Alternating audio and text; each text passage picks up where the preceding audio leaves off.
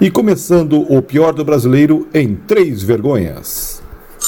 Tem nesse país uma viva alma mais honesta do que eu.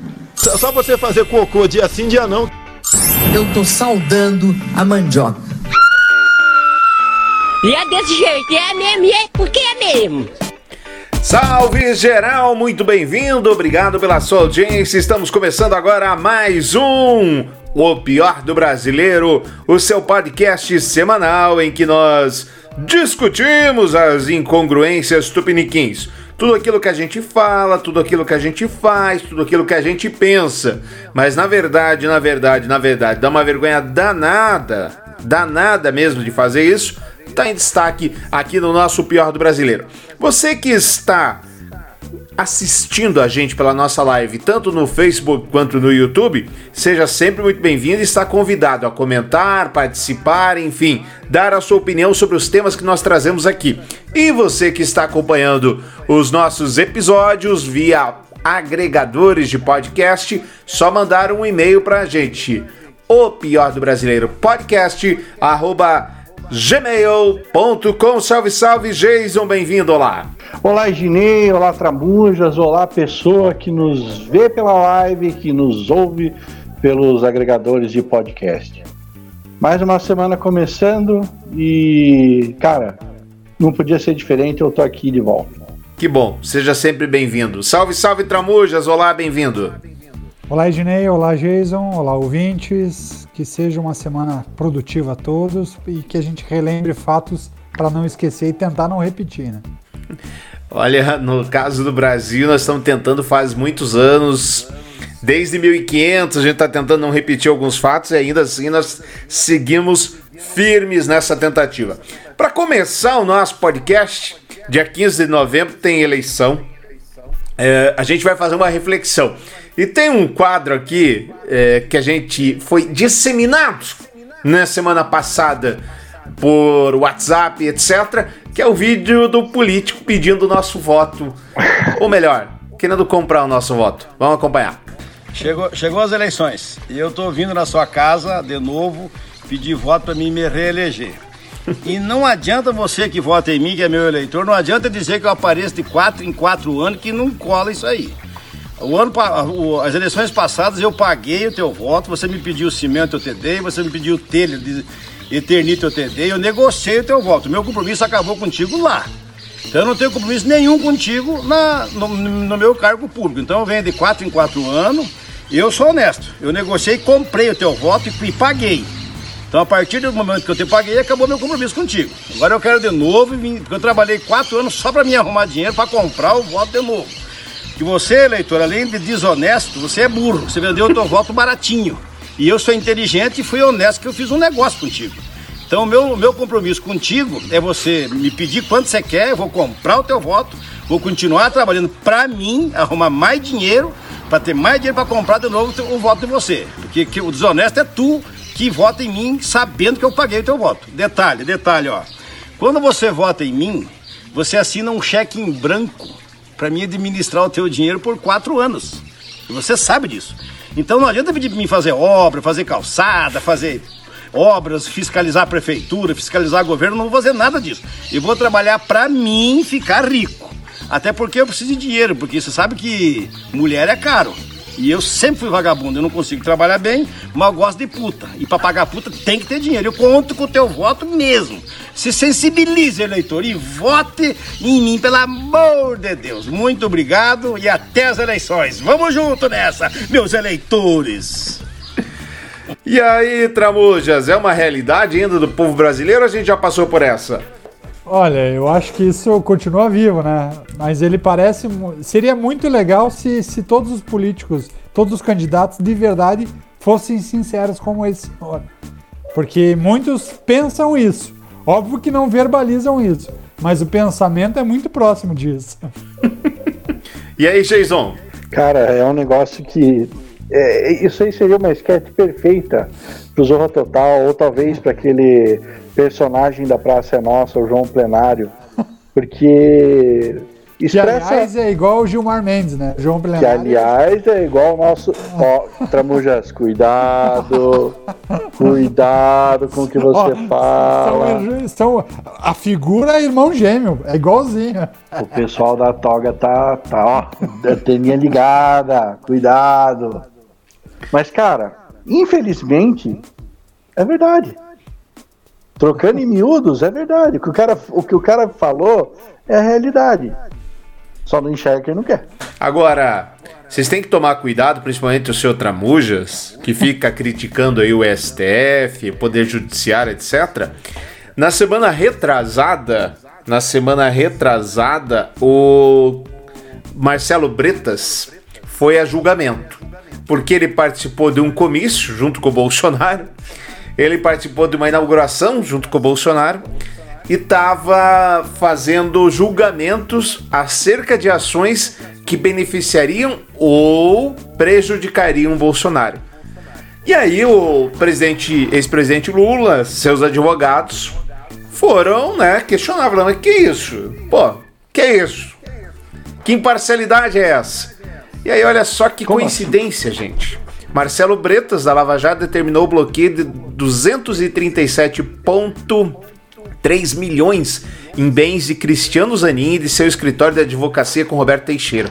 A medida foi determinada no início do mês no âmbito da operação Esquema, com aquele S cifrão lá, é, Esquema S, que investiga desvios de ao menos 151 milhões da FEComércio do Rio para bancas de advocacia que, segundo as investigações, vendiam a Orlando Diniz influência junto ao STJ e o TCU.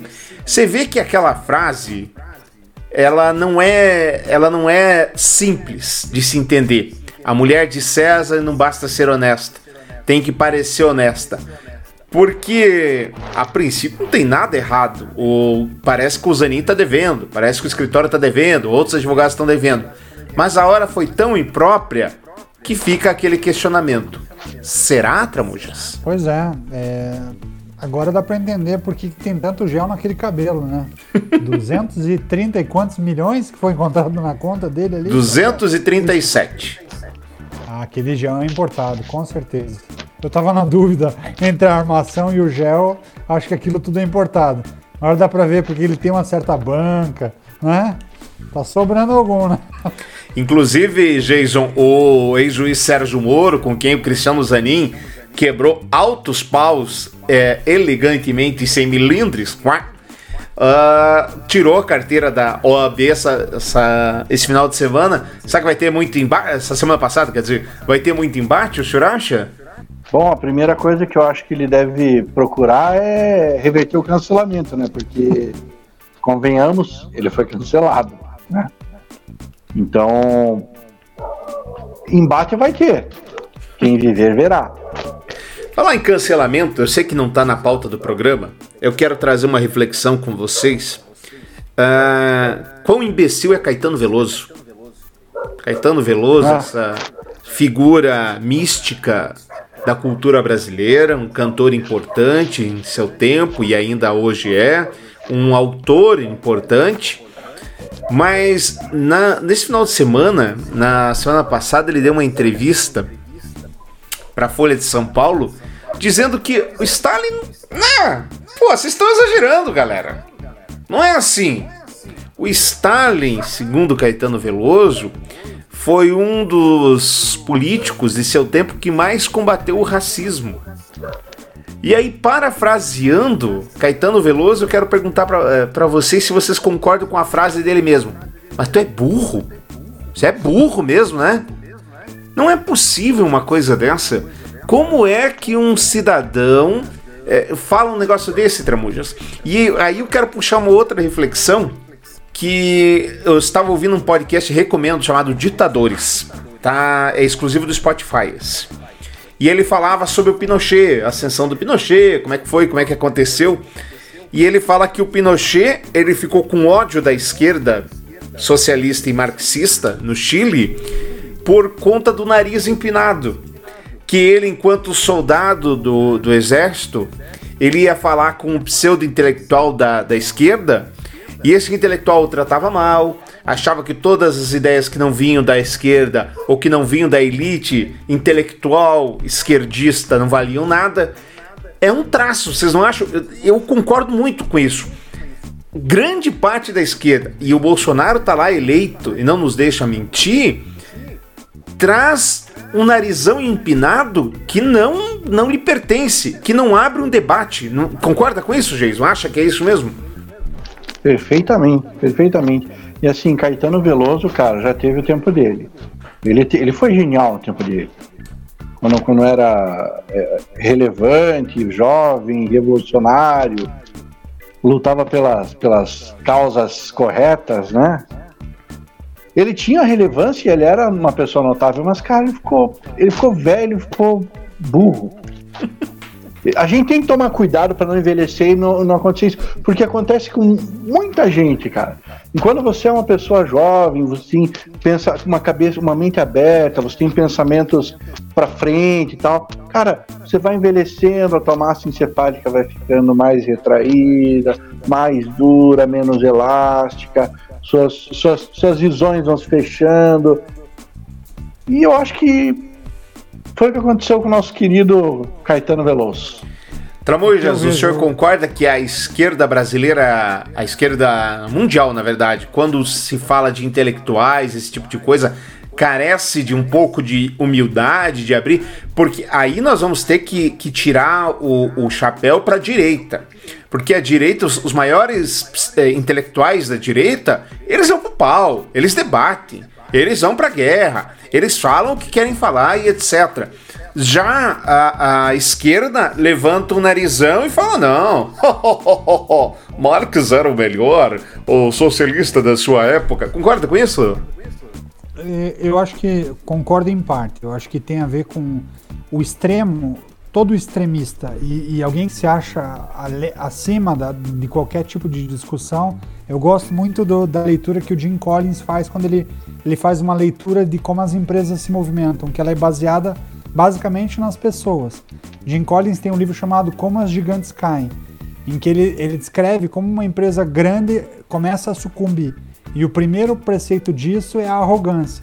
Então, arrogância é o que destrói uma empresa grande. E se ela destrói uma empresa grande, ela destrói também uma, uma direção grande, ou uma, um direcionamento grande, um posicionamento grande. É, você pega um exemplo da esquerda, eu concordo contigo. Assim, eu acho que a esquerda, quando ela acha que ela é suprema, que ela é mais inte intelectualizada, que ela tem mais importância porque ela aprofundou mais sobre determinado tema, aí eu acho que ela cai. Por que, que a direita não chega nesse enlace? Na minha opinião, porque a direita, se você for pegar de, a fundo assim, a direita ela, ela nunca existiu de forma tão suprema.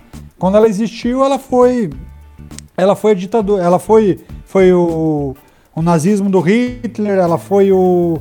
A extrema-direita foi, foi, o, foi o processo de fascismo do Mussolini, ela acaba sendo um pouco.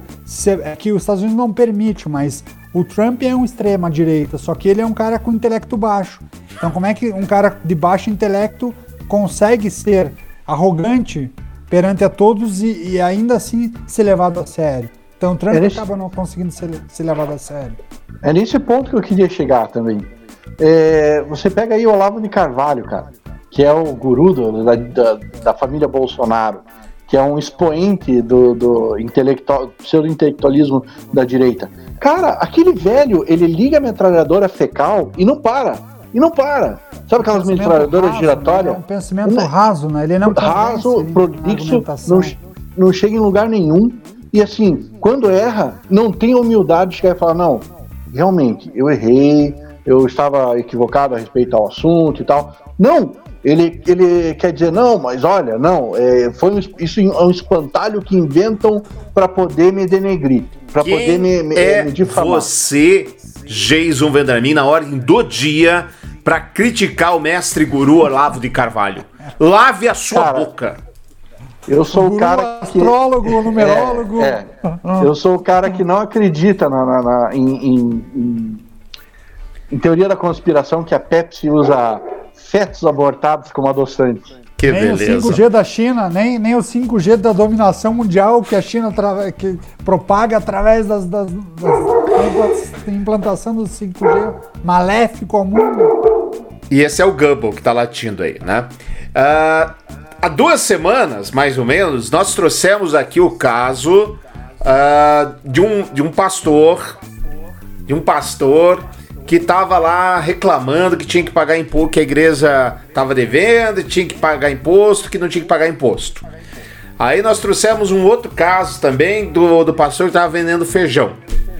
E aí nós recebemos algumas críticas aqui e o Tramujas falou: Ednei, tem um cara que é gente boa, que é meu amigo, que é um pastor diferente, que, é um, que você vai gostar, curtir, vai até se converter para a religião dele. Falei, então vamos conversar com esse cara. Vamos conversar. Prazer, mais uma prazer pela primeira vez recebendo aqui o pastor Gil. Salve, salve. Saudações corintianas, pastor. Não, não faz isso não.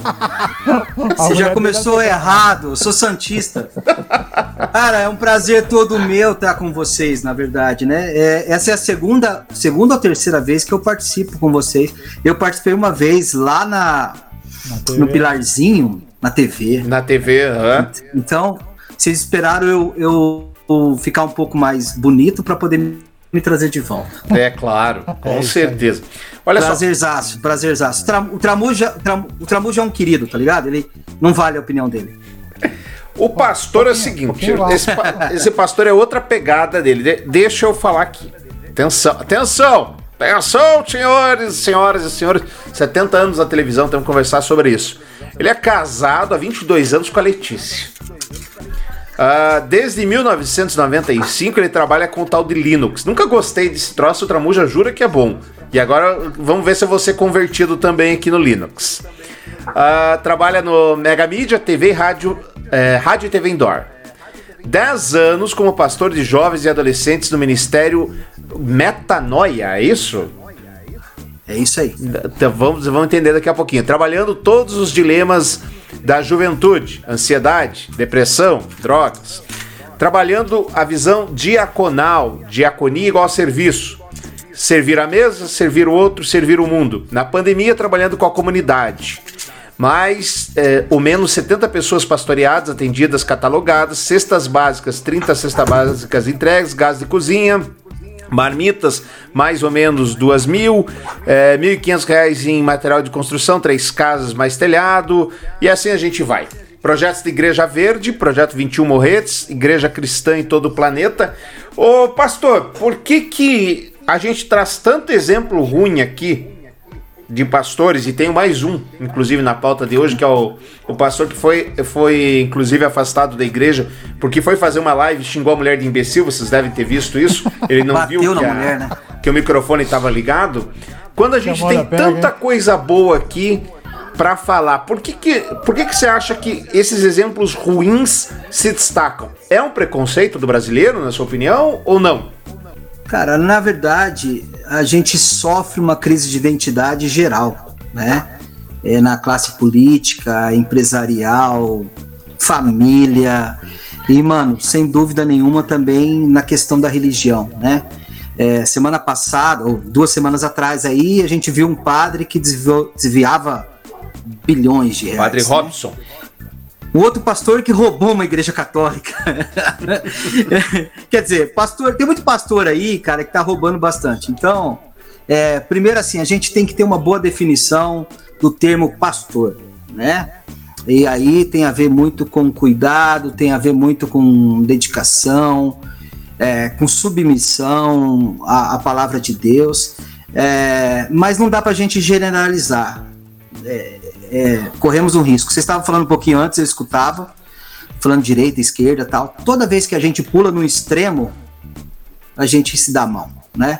Então, assim, tem nego bom na direita? Tem. Tem gente boa na esquerda? Tem. Tem pastor que presta? Tá difícil de achar, mas tem, né? Então, cara, o problema tá na raça humana aí que. Aquela que, pecinha que, que tem zoado. Entre a ideia e o, e o fato, né? Você quer, é, alguém já disse quer conhecer um homem, dê poder a ele, né? Então tem, tem gente com muito poder aí e esses caras com poder faz só coisa errada, irmão. E é incrível. Agora, antes de, de passar a palavra para vocês dois, meus queridos, que estão an ansiosos para fazer as suas perguntas, Pega leve, hein? eu quero, eu quero falar um pouco da, da Igreja Católica, que houve aí uma, uma mudança dela com a chegada do Papa Francisco, que teve um viés mais, um viés mais social, né? E falou coisas polêmicas, como a questão do, do gay lá, que se o cara quer ser gay, que seja gay, vai ser bem acolhido, etc, etc. Isso despertou a ira dos próprios católicos. E aí não, não tô falando, não tô fazendo na ilação evangélico contra católico. É católico contra católico. É católico bravo, dizendo que o, o Papa está indo contra os preceitos da igreja, contra os preceitos de Deus, etc. Fazendo um paralelo aí na, na, na religião evangélica, que é comumente chamado protestante, protestantismo, enfim. Imagino que toda vez que você tem um movimento de, de mais maior progressismo, talvez possamos chamar assim, haja uh, uma, uma grita da sociedade. Eu vejo que o senhor está falando gírias aí, está falando a voz da, a voz da rapaziada. É, é nem precisa me chamar de senhor, não. Pode me chamar de pastor Gil, Gil, careca, fica à vontade. Cara, é assim, ó, desculpa te cortar, mas é, o que acontece é, fortemente é uma coisa que a gente quer repetir, remontar o tempo judeu, né? É, qual que é a treta do judeu com Jesus? Jesus chega com cabelo comprido, teoricamente, né?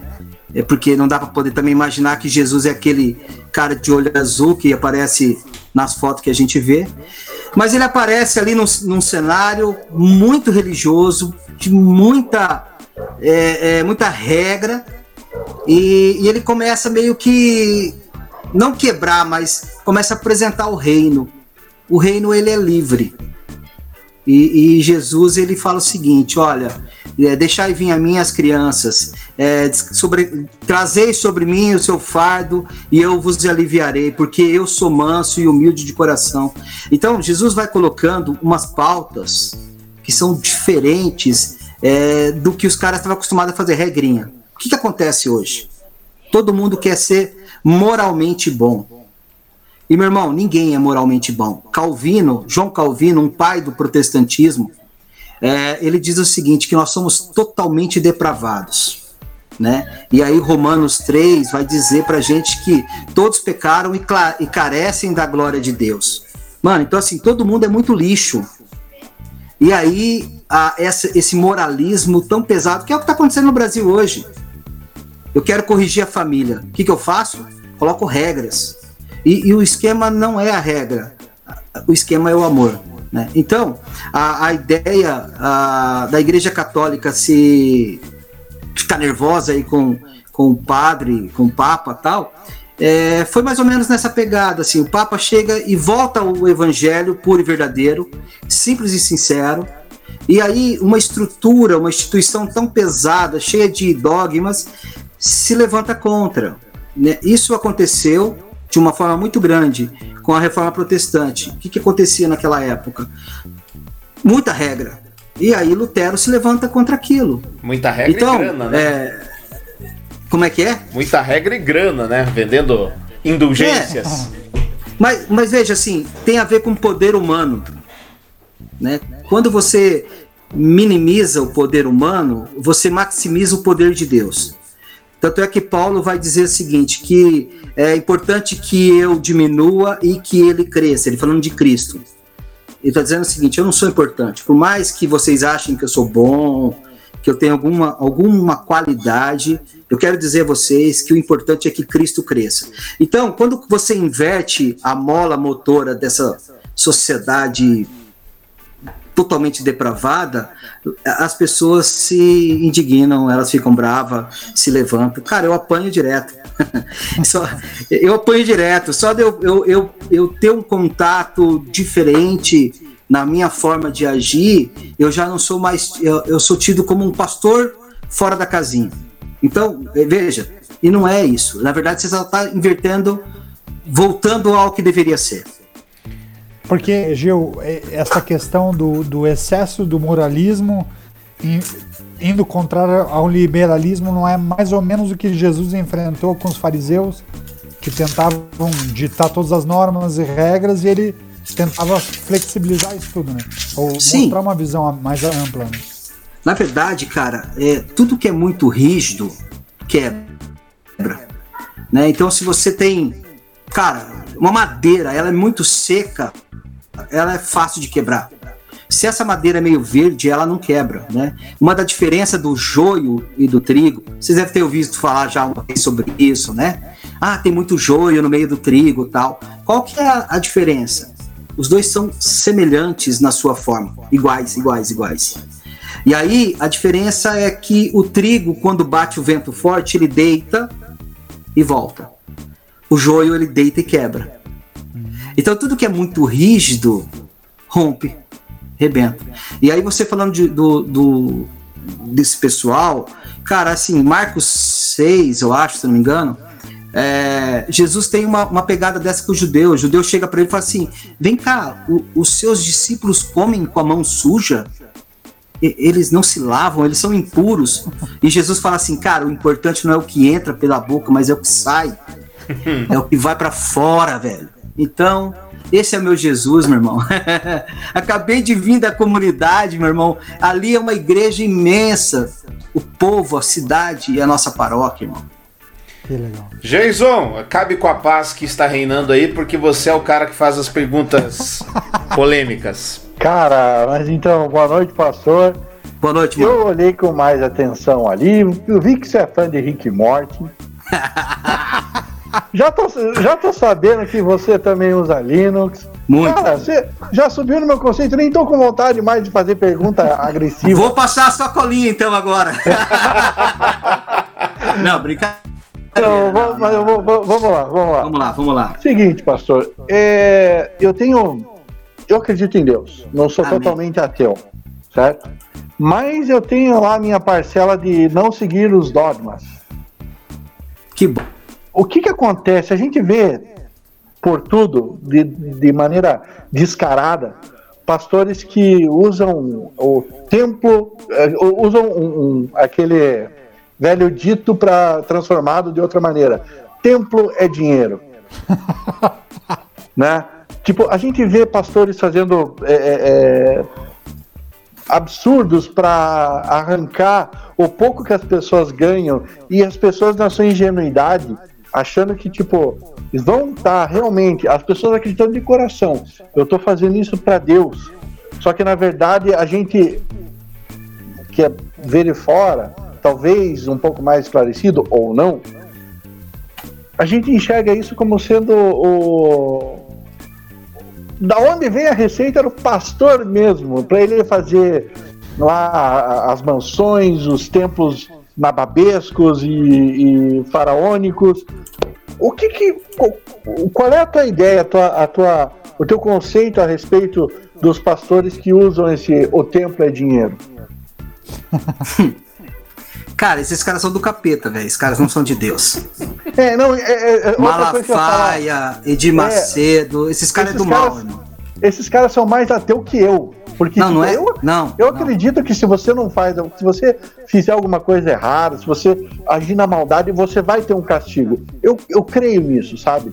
Mas é, esses caras, eu acho que tipo falam assim, pô, eu- eu- será que vai acontecer alguma coisa mesmo? Será que pega alguma coisa? Deixa eu dar Não uma pega. testada, né? Deixa eu ter. É, Meu, meu, meu brother, vou te dizer o seguinte: a gente já começa errado por aí, porque assim, a graça é um presente imerecido. É, ela, é, ela é de graça. É, é, em momento algum existe uma condição que você faça alguma coisa pro mal ou pro bem, que vai te levar pro céu ou vai te levar pro inferno. Cara, é, isso é uma coisa, com todo respeito aos irmãos católicos, mas é que vem de uma teologia de colonização. Então, o que, que acontece? Nós passamos por muita história ah, na religião até chegar nos dias atuais. E por isso que a gente está queimando é, pessoas à praça pública aí, tá ligado? Isso aí não deveria acontecer. Continua, continuamos. É. Continu- queimamos de uma forma é, simbólica, mas queimamos. Queimamos o homossexual, queimamos a prostituta, queimamos o pastor que é, que é sério e leva o nome de bandido, queimamos o cara que não acredita muito em Deus porque nunca entendeu nada e chamamos eles de ateu. E aí, não estou dizendo que é o teu caso, mas assim, o que, que acontece? A confusão é tão imensa que eu não sou esclarecido do que é Deus. Né? Então eu fico me perguntando se Deus existe. Cara, a grande, a grande dinâmica é que Deus é. E ele tem uma dinâmica de vida maravilhosa. E ele tem, cara, um imenso senso de humor ao ponto de deixar a gente falar sobre ele. Entendeu? Porque assim, cara, Deus é tão bom que ele poderia nos esmagar como uma formiga, assim, puf, matei você, tá bom? Mas eu vou te permitir falar bobeira. Então, cara, é, isso é para mim, né? O, o, o que que acontece? Acontece que esses caras se tomam posse de uma coisa que não é deles. É, e as pessoas que fazem doações, que dão o seu dinheiro na igreja, que, que faz o que quiser, o pastor manda ele pular da ponte, ele vai lá e pula.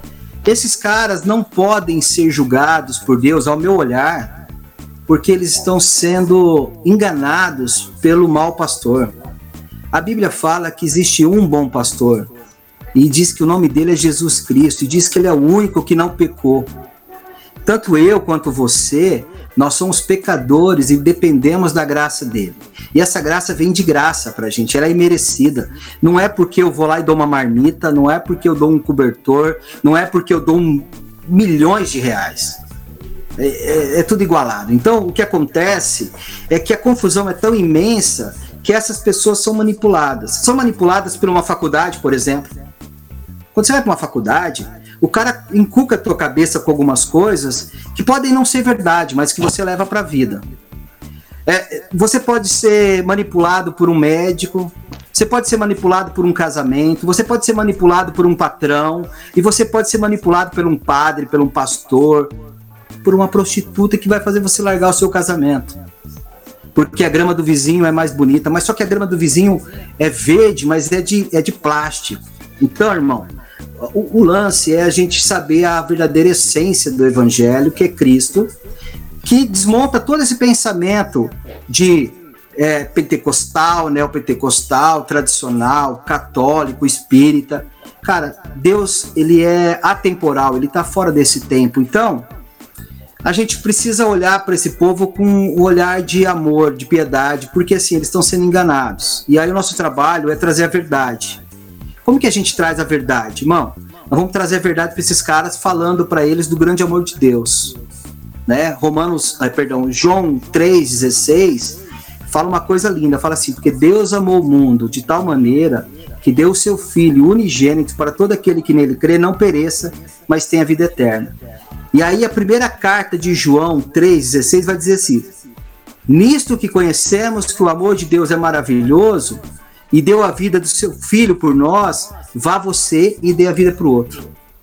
Então, aí o cara falou de livre-arbítrio ali, não tem, cara. Depois eu explico esse negócio do livre-arbítrio que não existe. E aí, assim, é, não existe livre-arbítrio. vamos, vamos, vamos para coisa boa. Então, assim, o que, que acontece? Nós amamos, nós somos amados por Deus. Ele nos amou primeiro. Ele, ele deu o primeiro passo. Eu posso fazer o que bem entender, meu irmão tanto para o mal como para o bem, se eu fui escolhido por Deus, eu serei salvo. E se eu não for escolhido? Cara, a Bíblia fala disso, que nem todos serão salvos. Então, assim, é, eu não, não tem coisa mágica que eu faça, nem dar o dízimo, nem deixar de dar o dízimo, nem brigar, nem deixar de brigar, que vai me tirar do amor de Deus se Ele me ama. Ah, mas como que você sabe isso, pastor? Meu irmão, é pela fé. Eu não tenho como saber. Se eu conseguir encaixotar Deus, ele já não é mais Deus. Essa é a pegada. Olha. Então o que o povo faz é encaixotar Deus. Vamos lá, eu, te, eu tenho uma pergunta para mostrar que eu sou um exímio leitor da Bíblia. E mas antes vamos explicar esse troço aqui, né? O nosso tá acompanhando aqui o Ademir falou: todos nós temos livre arbítrio e sabemos o que é certo ou errado. É, conversa furada, ninguém faz nada sem saber se é certo ou errado. Tá errado, Ademir? Tá errado, Ademir. Conte pra nós. Na minha fé, veja, claro. o que eu acredito, né? É, a gente tem uma confusão muito grande a respeito de livre-arbítrio. O que, que é a palavra arbítrio? Vocês que são doutores aí mandam bem pra caramba. Arbítrio é regra, é lei, certo? É, é um- uma definição. Então, por exemplo, assim, um árbitro de futebol, ele tem regras, certo? Beleza. Então, eu posso fazer aqui uma simples. E aí, a, questão do livre-arbítrio, ela está só relacionada à questão de salvação. Quando a gente fala livre-arbítrio no Brasil, a gente faz uma, uma salada de fruta. Uma salada de fruta. Então, o livre-arbítrio pode ter existido aonde? Na criação. Lá no Éden, quando Jesus. é, perdão, quando Deus fez Adão e Eva. E lá deu para eles a possibilidade deles não comerem de um fruto. Só. Ali pode ter acontecido. E aí existe a queda, a queda do homem. É, a queda do homem é uma ruptura. E é uma grande discussão que existe na teologia se a salvação aconteceu antes da queda do homem, Deus foi pego de surpresa, por exemplo, né? Quer dizer, depois da queda do homem, ou se ela aconteceu antes, Deus sabia tudo isso. Essa é- é uma, uma grande dúvida que quando eu estiver lá no céu eu vou perguntar para Deus, como que era isso? Me explica melhor esse treco. né? Agora, o que, que acontece? O livre-arbítrio a gente entende como eu tenho liberdade para fazer escolhas. Isso não é livre-arbítrio, isso chama-se livre agência. Eu tenho possibilidade de escolher a camisa que eu vou colocar, eu tenho possibilidade de escolher a faculdade que eu vou fazer, a religião que eu quero seguir, com quem eu vou casar, se eu vou ter cabelo, se eu não vou ter cabelo. Isso é livre agência. Livre-arbítrio é eu definir se eu serei salvo ou se eu não serei salvo. E como eu falei antes, se Deus me ama, ele vai me salvar. E se ele não me ama, eu não serei salvo. Veja, então assim, isso muda a estrutura de um olhar religioso que acha que eu preciso participar para poder definir se eu sou salvo ou não. Então o livre-arbítrio cai por terra nessa hora. Perfeito. Então, Opa, isso- peraí que saiu então, meu fone. Dá para. E, e mostrou Só a careca. discordo do pastor, só, Des- só discordo Desculpa, eu, do fi- eu, pastor. eu fiquei empolgado aqui e ranquei o fone. Nesse quesito aí de escolher se pode ter, se vai ter cabelo ou não. Tem gente que não tem muita escolha. Não, eu tive, eu tive. Va- vamos, vamos no e pique. Só uma questão. Fala, dentro fala. dessa linha. Então quer dizer que se eu pagar meu dízimo, se eu comprar, eu não tenho o direito de comprar o meu dízimo, de comprar a, a, a minha o meu, o meu pedacinho no céu. nada que você faça. Sabe que a grande discussão no Brasil, principalmente, é entre religiões. Nós temos um problema. A ciência da religião, ela, ela nos dá tanta liberdade de pensar que aí a gente pensa em vários fatores. A gente pensa, por exemplo, que um, um ponto está certo, o outro está errado, que um, um acredita em Deus, o outro não acredita. Isso cria, cria uma grande confusão. É, a verdade é que nós não temos como fazer alguma coisa que vai justificar a minha salvação. Quem fez foi Jesus Cristo na cruz. Ele morreu por mim e por você. Então, a partir daí, é Ele quem fez. Então, todos os pecados que eu vou cometer, Jesus já sabia, irmão. Então, eu posso dar o dinheiro que eu quiser. Agora, veja, a questão do dízimo e da oferta, ela é válida em qualquer sociedade, né? Então, por exemplo, vamos montar uma cooperativa de Linux, tá bom? Todo mundo, nós vamos trabalhar, pô, galera, pra trabalhar. A gente vai ter que gerar, a gente vai ter que gerar recurso pra gente. E possivelmente nós vamos fazer que nem o PT faz e que nem os outros partidos faz, que cada um dá 10% para poder ser filiado. A gente não critica isso, porque isso está no âmbito da política. Hoje, hoje o dogma da política encobre o dogma da fé. Então, assim, pô, beleza, eu posso cobrar o quanto quiser para ser político, mas eu não posso cobrar para ser pastor. Veja, assim, ó, é, eu, eu preciso trabalhar, e eu trabalho. Mas só que, assim, eu, eu não sou contrário ao dízimo. Eu sou contrário da exploração do dízimo. Então, quando eu- a pessoa entra na igreja, quando a pessoa vai na minha igreja, eu digo para ela bem claro: sonda o teu coração, mano. Porque você, o que você vai fazer não é negociar com Deus, você vai colaborar com a manutenção da tua igreja. Uma coisa, uma coisa. Tem água. Outra Você coisa. sabe por quê, cara? As pessoas vão na igreja, por exemplo, na nossa igreja aqui. Nossa igreja aqui é pobre, cara. Não é uma igreja burguesa. Mas assim, o cara vai lá, bebe água, água do filtro. O cara vai no banheiro, banheiro limpo. O cara vai lá, come alguma coisa, tá lá comida. Agora não, porque tá tudo em pandemia. Mas assim, precisa de uma estrutura. Então, se eu tenho a necessidade de se fazer a coinonia, que é a comunhão, a comunhão dos santos, aquela, aquela reunião mesmo, mano, nada mais justo não cobrar, mas participar. Agora tem nego que, que vai na igreja. E a fala, igreja desculpa. tem que pagar imposto ou não tem? Cara, eu, eu vou ser sincero para você, assim. Eu acho que assim, se você arrecada financeiramente é, ao ponto de disso tributar, tem que pagar, irmão. Não vejo, não vejo erro disso. Agora, o que eu acho errado é como eu já vi, por exemplo, helicóptero levantando da 7 de setembro. Eu não vou falar o nome da igreja. Universal. O helicóptero levantando com um saco de dinheiro, irmão. Esse cara não tem nem que pagar imposto, tem que ser preso. Entendeu? E, e aí, cara, é, é, eu acho isso errado. Então, assim, quando você tem uma exploração da fé, porque, meu irmão, vai aqui no Independência, onde eu fui, acabei de chegar de lá agora. E chega com um saco de dinheiro desses caras aí. Distribui lá. Você tira 200 famílias da morte, irmão. Eu acabei de orar agora com um cara que tem um, um, tinha um Celta vermelho cercando ele lá porque queria matar o cara. Então, assim, o que, que a igreja faz? Nesse lugar não vai, tá ligado? E qual igreja? Essa igreja que eu tô falando. Porque tem um monte de gente fazendo, cara. Tem nego bom fazendo. Pastor Gil, muito obrigado Fala. por ter aceito o nosso convite. Ah, Seja sempre muito bem-vindo. Tenho vocês, de, deixa eu explicar aqui a você que está nos ouvindo. Né, até a temporada 6, esse programa tinha quase 3 horas de duração. Aí me encheram tanto o saco. Tem que ter uma hora, não pode passar de uma hora. Aí quando eu, atra, eu apresso o pessoal, eles ficam bravos. É assim que eu posso, eu posso falar só do metanoia ou não? Claro, vai lá. Por favor. Por favor. Cara, metanoia é uma palavra grega que significa é, além da mente, né? É, uma vez um policial pegou o meu carro aqui, tinha uma. Pegou no sentido. Tava parado aqui, né? Aí tinha uma, uma coisa. Um embleminha assim, metanoia. Ele falou assim: também, teu carro é do Noia tal. metanoia é uma mudança radical de vida, né?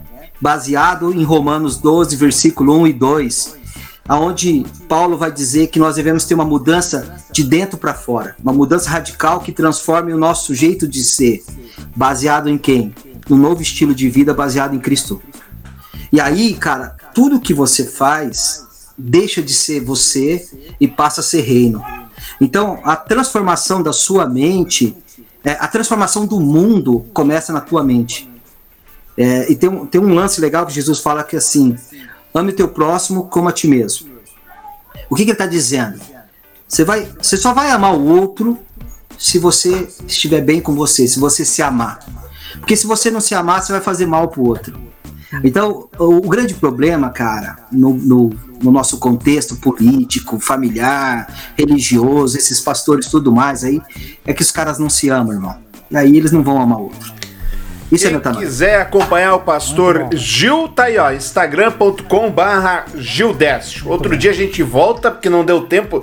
Eu queria discutir a maior sacanagem de Deus na Terra. É, é, é, ter feito lá Jó sofrer só porque o diabo falou, é só porque você dá tudo para ele. Mas outro dia a gente discute. Vamos deixar aí. Por que Deus permitiu isso? Pastor, muito obrigado. Até a próxima. Cara. Muito obrigado a vocês. Valeu, gente. Valeu, gente. obrigado. Um abraço. Segue lá, gente. Valeu. A gente recebeu então o pastor Gil, polêmica, hein? O pessoal da, dos comentários aí, polêmica, polêmica. É, mas se você quiser mais seguir ele, então tá aí, a gente deixou o endereço dele no Instagram, é, instagram.com barra Gildécio ou arroba Gildécio também, é só você seguir. Querido Tramujas, meu querido, o senhor encontra dois homens bigodudos dando beijo. O senhor faz o quê? Cara, deixa os caras na dele, né? Cada um com a sua, né? E o senhor, seu Jason? Peraí, dois bigodudos dando beijo? Isso, um beijando o outro. Cara, eu desejo felicidades para eles, velho. Pois é, mas vocês estão por fora porque vocês são frouxos, porque vocês não são. Não tenho nada contra, vocês não eu, são o leão. Também O Leão, você lembra? Aquele, Gilberto Barros. Gilberto Barros, o Leão! É, o Leão, exato, que foi substituir o Ratinho, etc. Olha só o que ele falou se ele visse dois bigodudos.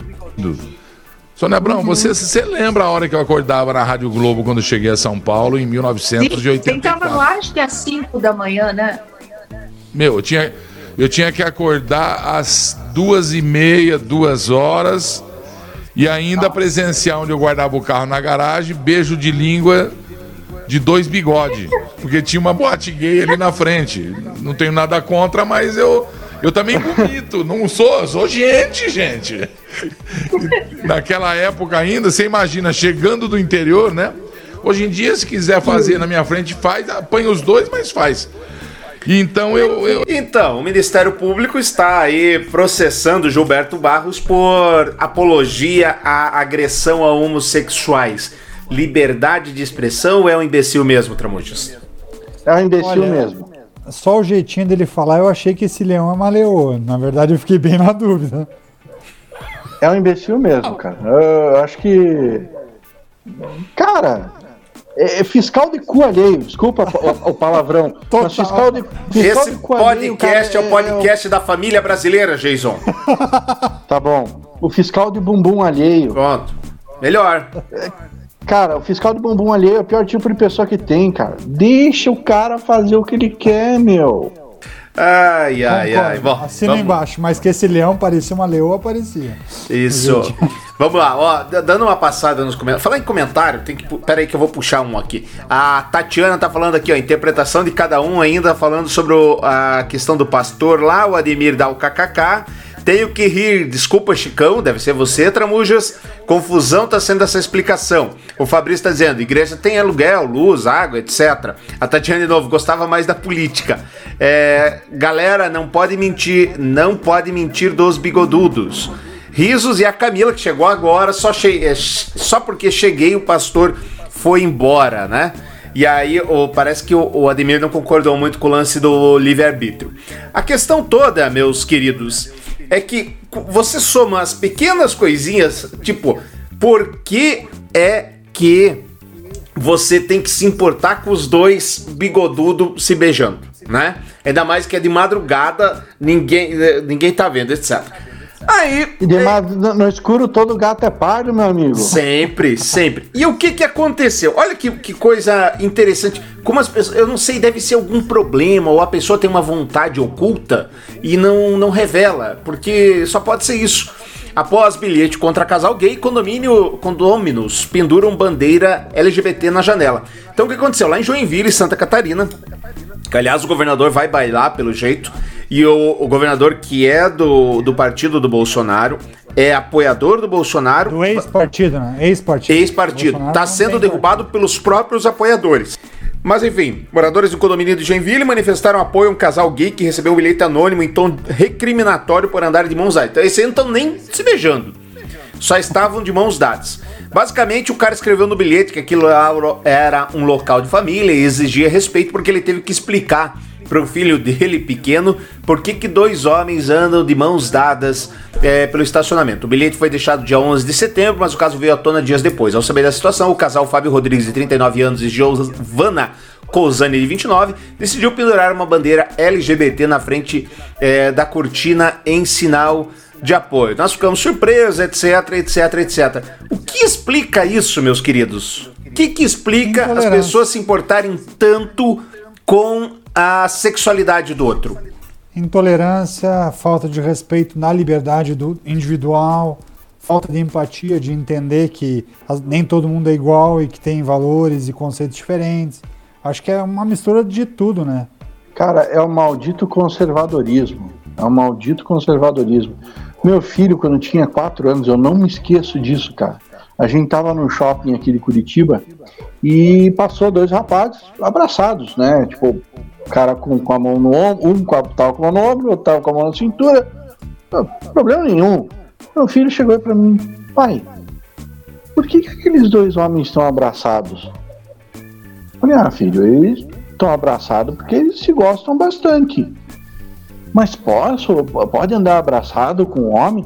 Eu Falei, ah, filho, qual é o problema? Se você quiser sentir vontade, vai lá, abraça o homem. Se não sentir, vai lá, não, não abraça. Agora, vai, vai querer regular o comportamento do outro? Não, cara.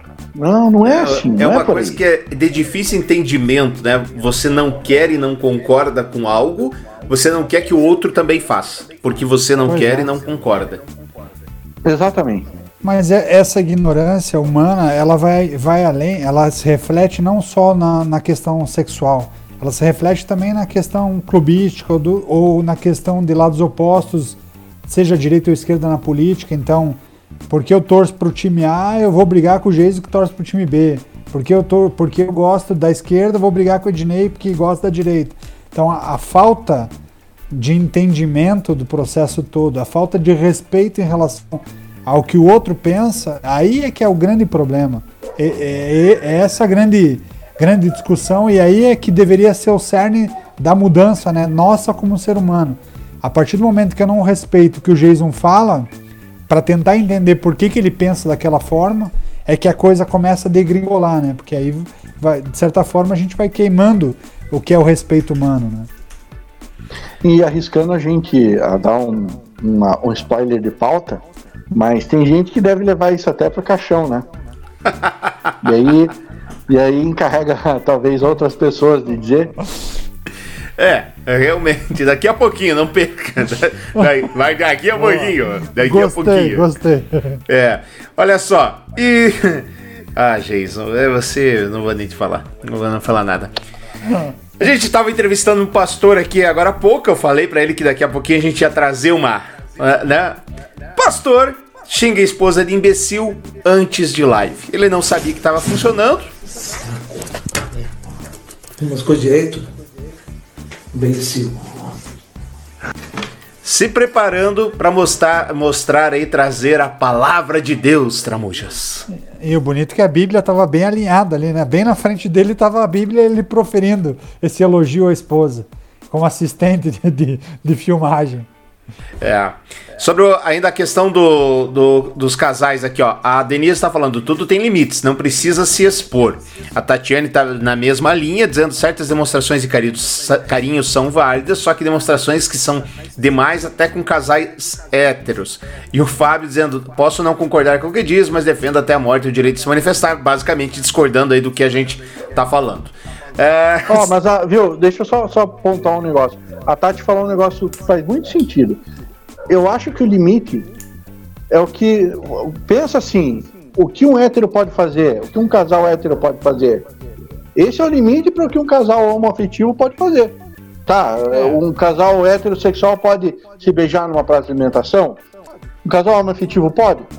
Deveria poder também. É isso aí. Seguindo, seguindo, vamos lá. É a, a, o pior do brasileiro. O, o momento.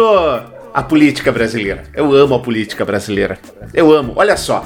Prefeito pega a máscara usada por eleitor, põe no rosto e tira foto.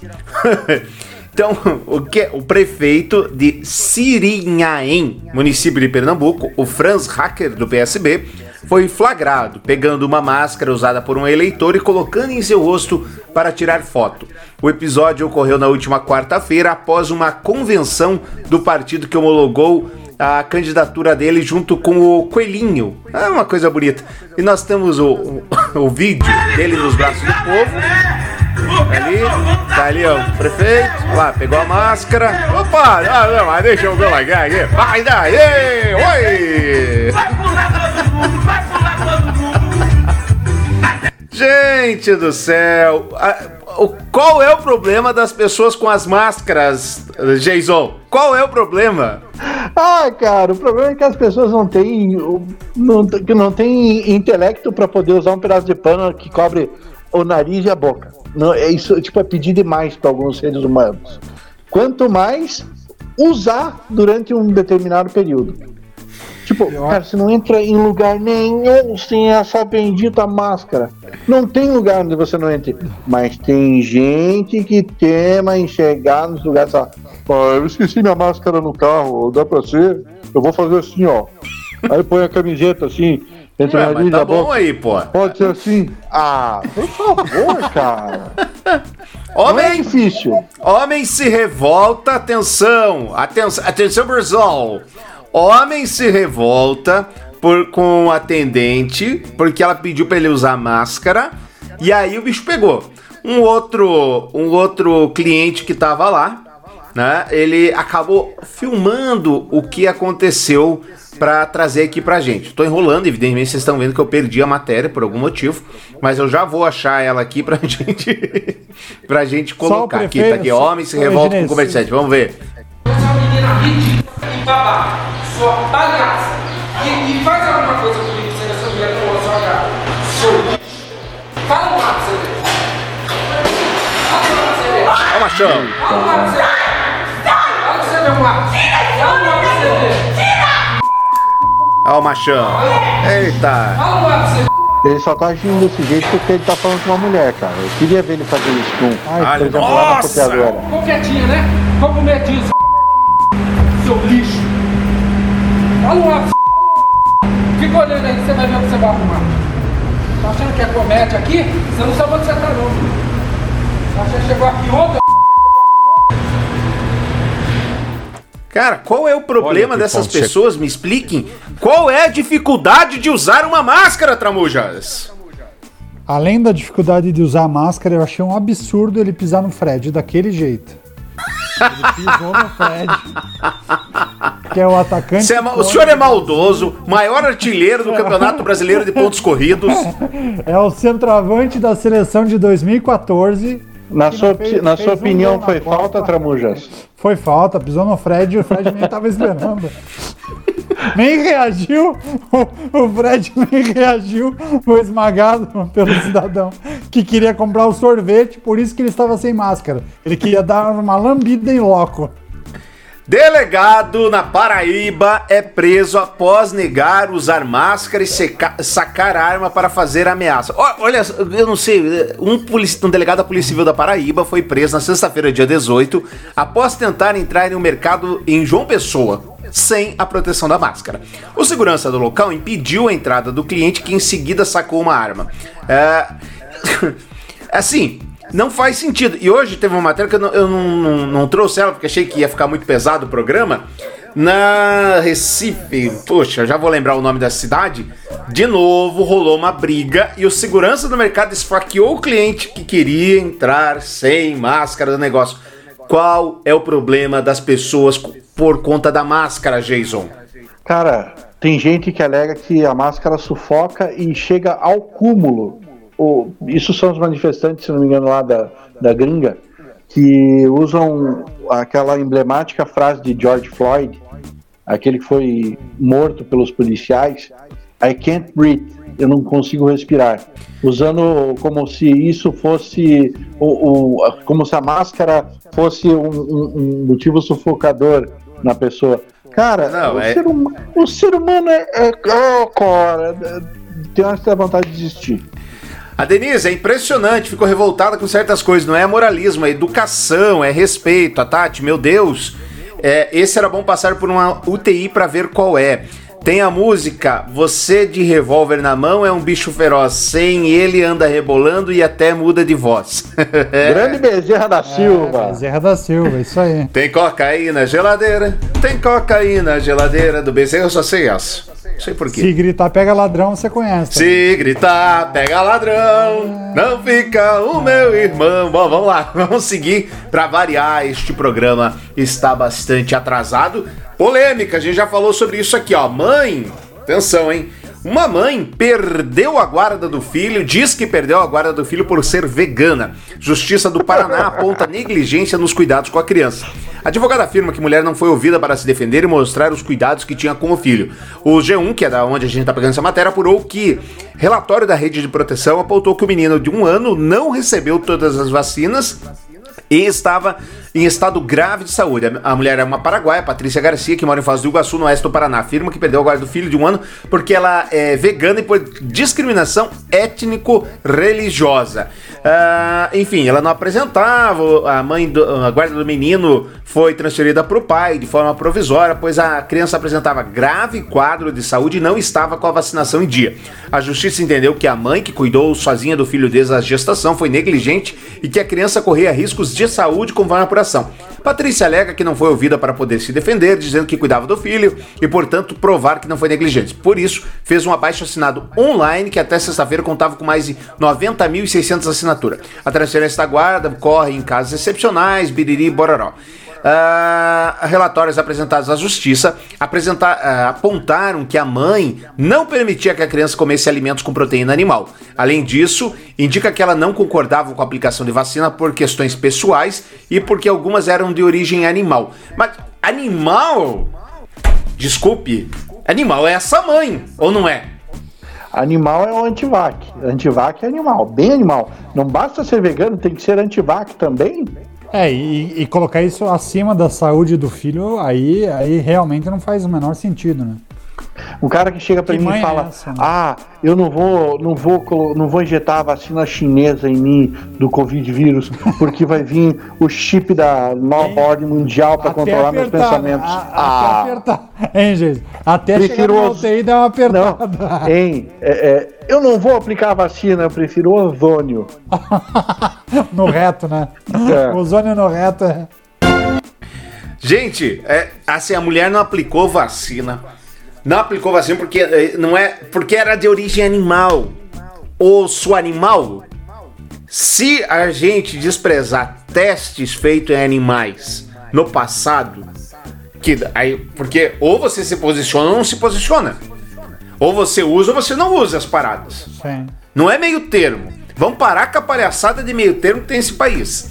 Ou você se posiciona ou posiciona. E não usa nada de origem animal você não estaria usando nem as roupas que você está usando. Nem as roupas que você está usando. Deveria morar no meio do mato e pelada. Aí, aí tudo bem. Aí eu te respeitava. Fora isso, é uma imbecil somente disso. Crianças. É o ostracismo. Estamos com o tempo estouradíssimo, tá? Estamos com o tempo estouradíssimo. Então eu vou fazer aquela parte do que a gente não vai falar. A gente não vai falar que a Polícia Federal indiciou nove executivos merecia. por compra do Banco merecia. Silvio Santos. Fala, quem falou alguma coisa? A da confissão merecia. Qual? A profissão nobre. A profissão nobre do rapaz que trabalha para fica ouvindo só as fofoquinhas, o cara conta todo. Ah, tá, não, essa eu vou, fica tranquilo. Ah, tá. Essa eu vou. Tá. Então não vou falar dessa.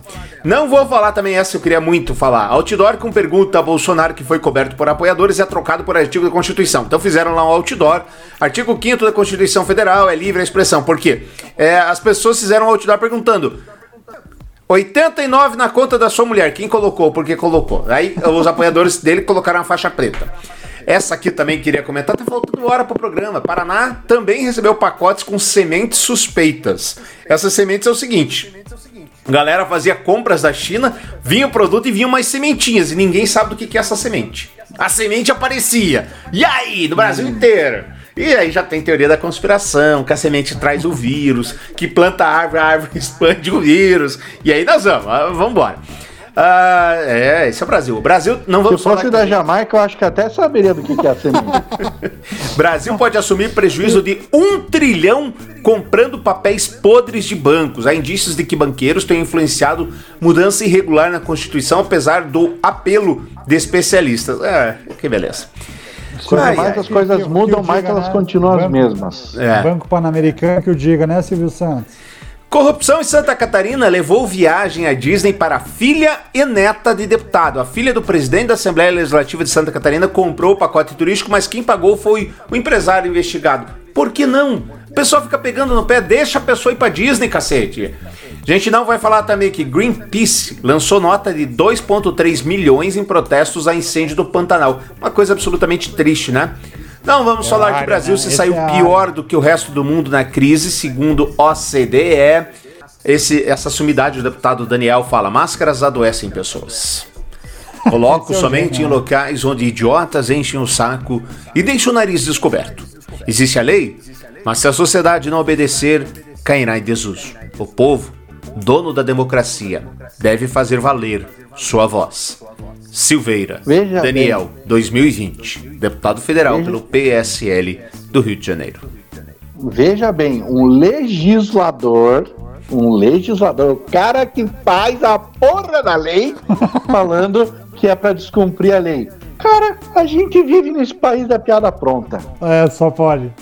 A gente não vai falar que um tradutor quase que começa uma guerra, porque o tradutor disse: vamos tirar Maduro de lá. Que, segundo aí o, Mike Pompeu, que veio no território brasileiro, aquela palhaçada toda, ah, o chanceler brasileiro recebeu o cara, disse que não é isso, foram lá ameaçar a Venezuela, porque o Trump quer pagar de, de, de machão. O Trump, aliás, Tramujo, ele é igual o cara da sorveteria, né? Ele só gosta de bater quando no, no cone, né? É isso. Bate no cone e sai correndo. E sai correndo, vai com o, com o cone em volta. É, bem, bem isso aí mesmo. Enfim, é, e o cara traduziu errado, né? Simplesmente traduziu errado. Aí foram pegar a entrevista. Mas, hein, mas, mas, ele, ele bateu bastante no Maduro antes dessa, da- dessa fala. Ah, não. Seria bem compreensível se, se saísse um vamos tirar o Maduro de lá. E ele veio pra bater no Maduro e pra ameaçar o Maduro, Pra dar uma resposta à extrema direita americana que vê que o Trump tá meio parado nessa questão da Venezuela. E tem aí o tal do nióbio, tem o ouro, tem o petróleo e etc. Vamos ter que mostrar esse aqui, já que o Jason não ia mostrar, mas já que o Jason fez a propaganda.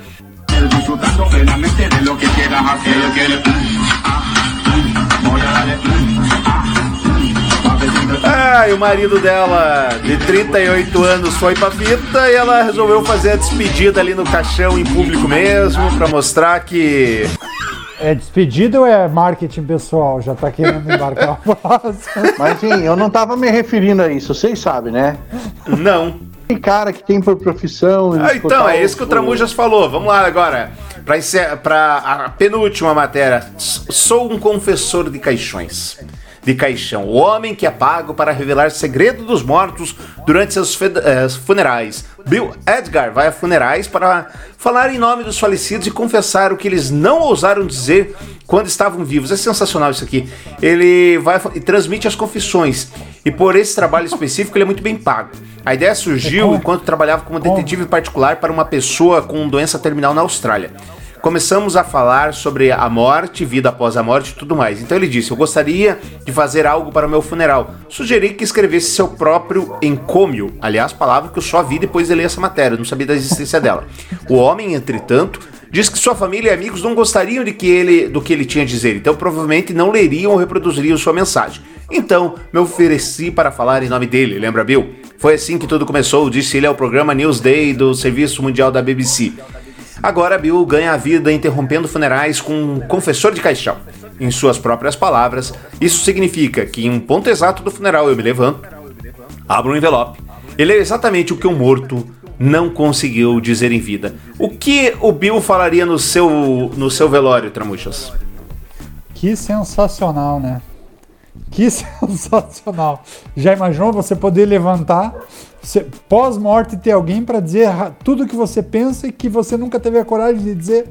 A única tristeza é você não poder ver a expressão das pessoas, pelo menos não diretamente, mas que realmente deve ser interessante, deve, hein? O que, que ele falaria do- no seu velório, Jason? Cara, no meu velório, ele não vai falar, ele não falaria nada, eu vou falar.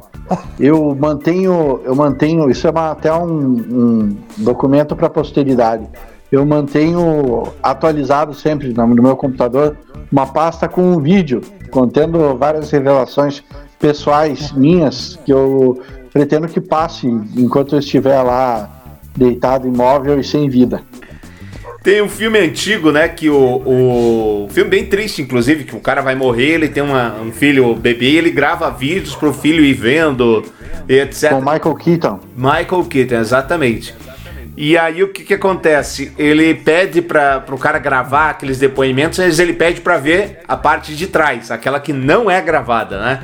Muito interessante, vale a pena. Como que é o nome desse filme? Lembra, Jason? Cara, não me lembro, cara, não me lembro. Eu sei que era com o Michael Keaton. A Camila Mas diz aqui, ó, pensando- prefiro não pensando revelar no nada, nem depois da morte. Olha, é- essa é perigosa, hein? É, tem coisas que se deve se levar para o caixão. Sábia. Mas Bom, pens- pensando em Brasil, eu- a minha preocupação já seria outra, né? Imaginou que eu pago esse cara pra ele revelar coisas pós-morte e depois ele chega lá e fala, cara, olha, ele falou tudo isso e que tem que depositar tantos mil na conta tal, porque é ali que fecha ele só me pagou metade. Então é realmente é perigosa essa profissão em alguns países. Não vamos falar que demitido da Casa Civil por uso de avião da FAB ganha cargo no meio ambiente, mas ah, o salário, pelo menos, ele não é um salário muito grande, só 13 mil reais por mês. Então, Tadinho. tadinho, coitado, pobre, pobre garoto. Injustiçado. E para encerrar, criança de 7 anos risca carro em Curitiba e bilhete de desculpa viraliza.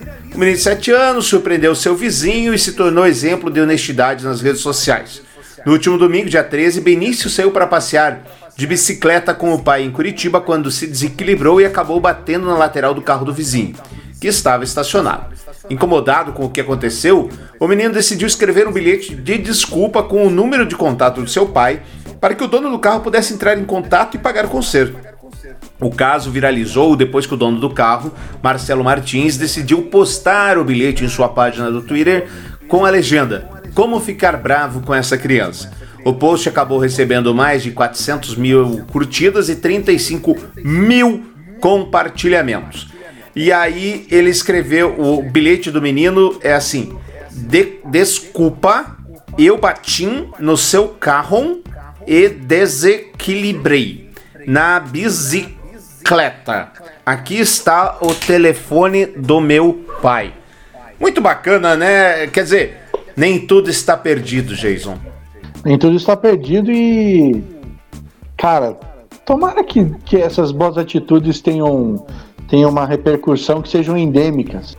É, eu acho o contrário, Geis. Eu acho que vai começar a surgir muito pai colocando a culpa no filho. Filho, escreve aí que eu bati no carro da vizinha. Diz que foi você, só pra você não pagar esse treco aí. Diz que foi você, põe meu número. Olha que pode abrir uma- um perigoso caminho aí. Um precedente perigoso. Mas o mundo precisa de pessoas assim. Vamos, vamos convir. O mundo preci- precisa de pessoas como esse menino. Você sabe que o Tramujas é o cara mais pessimista com o Brasil que eu conheço. É impressionante. De nada. Pastor Gil falou, o Tramujas é um querido. E o pior de tudo é o seguinte, que o Tramujas normalmente tem razão. Isso é o pior de tudo.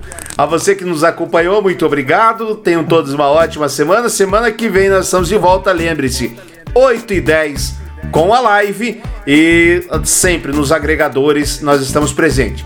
Deixe o seu, as suas estrelinhas, faça o seu comentário, esteja sempre conosco. Muito obrigado e até!